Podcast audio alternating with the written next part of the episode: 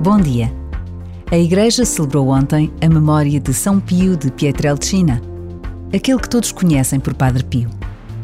A vida deste frade capuchinho, passada num convento em Apulia, Itália, totalmente dedicado aos mais pobres e necessitados, continua a ser um testemunho de fé que nos coloca perante a presença de Deus no mundo de uma forma muito real.